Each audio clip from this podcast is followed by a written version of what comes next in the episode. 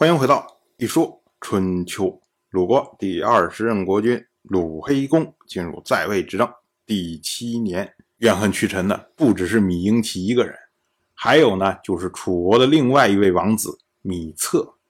我们之前讲过，芈策本来打算要娶夏姬为妾，可是呢，屈臣出来阻止。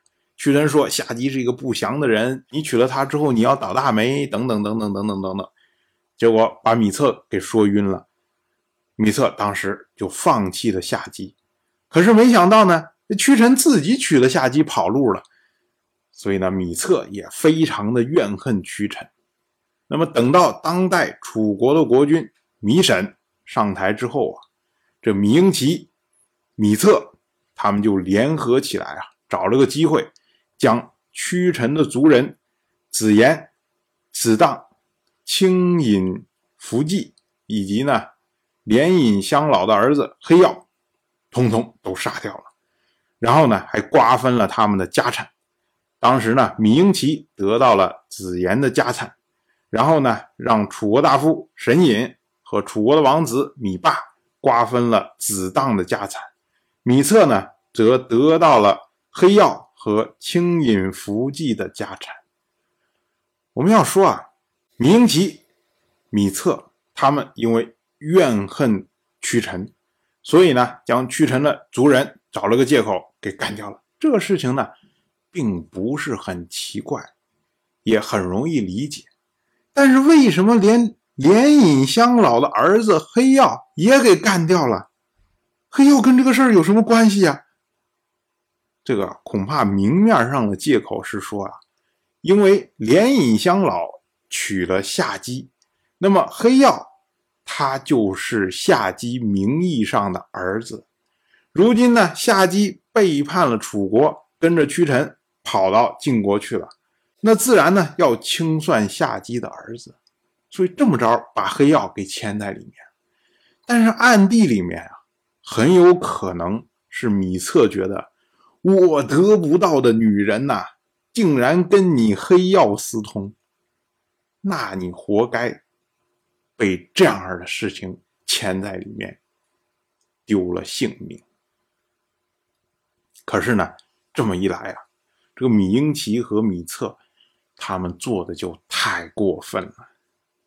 结果屈臣在晋国听说了这件事情以后啊，他就给芈婴齐、芈策两个人写信，他说啊：“你们以邪恶贪婪侍奉国君。”又滥杀无辜啊！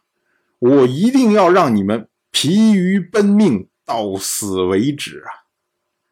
哇，这个屈臣说的话呀，非常的重。但是想来呢，明奇、米、策肯定觉得说，你屈臣，你在晋国不过是一小小的大夫而已，你能把我们怎么样啊？能让我们疲于奔命吗？简直笑话！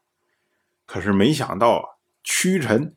真的是有办法。屈臣呢，他当即就和晋国的国君晋如请求，要求要出使吴国。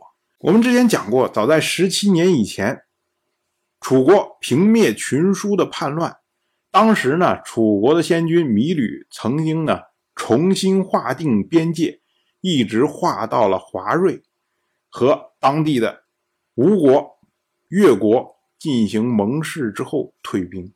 所以呢，吴越在这个时候啊，都是楚国的盟国，而且呢，他们实际上是在楚国的后方。那么屈臣呢提出来，就是我要联络吴国，我们晋吴合作，一起来两面夹击楚国。那么对于晋如来说，晋如当然了，只要有办法能够削弱敌人，他没有什么不可以同意的。于是呢，屈臣就带领了三十辆战车前往吴国，结果见到了吴国的国君寿梦。我这个寿梦啊，一见屈臣，非常的喜欢屈臣。那么屈臣呢，就趁机建议寿梦让吴国和晋国来往。我们要说啊，这个时候的吴国啊，相对来说啊，是非常的原始啊，也难怪大家都认为他是蛮夷。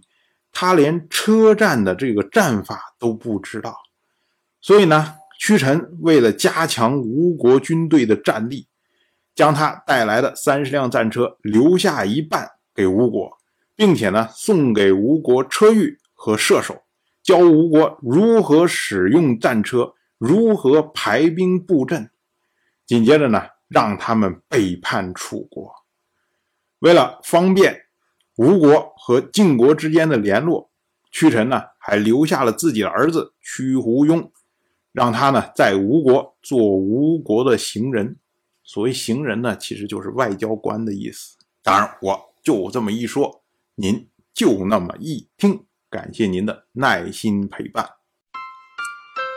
如果您对《一说春秋》这个节目感兴趣的话，请在微信中搜索公众号“一说春秋”，关注我。